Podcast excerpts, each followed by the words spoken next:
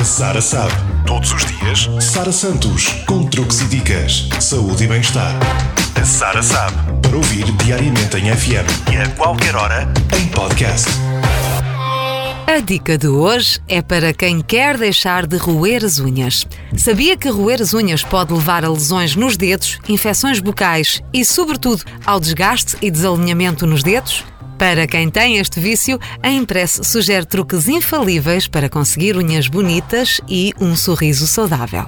Primeiro, mantenha as unhas bem cortadas. Evita tentações e é a melhor forma de garantir que não as consegue roer. Uma boa solução passa por ter sempre um corta-unhas ou uma lima prontos para resolver qualquer ponta de unha que dê vontade de ceder à tentação.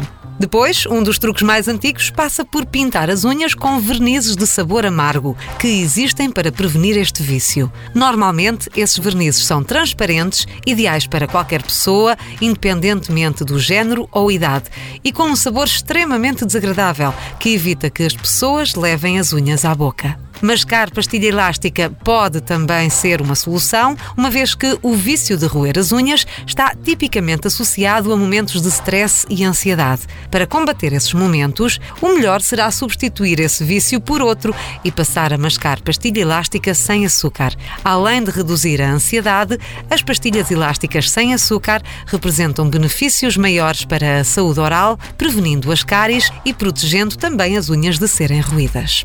Por fim, ter consciência das doenças, uma vez que é debaixo das unhas que se concentram a maior parte das bactérias que, pelo vício de roer as unhas, representam um perigo real para a saúde. Antes de ceder à tentação, o melhor truque é lembrar as infecções gengivais e do desalinhamento dos dentes que esse vício provoca. E, além disso, em contexto pandémico, é também a melhor forma de prevenir a infecção por Covid-19, evitando levar as mãos à boca. Sara sabe. Todos os dias, Sara Santos, com truques e dicas, saúde e bem-estar. A Sara sabe. Para ouvir diariamente em FM e a qualquer hora em podcast.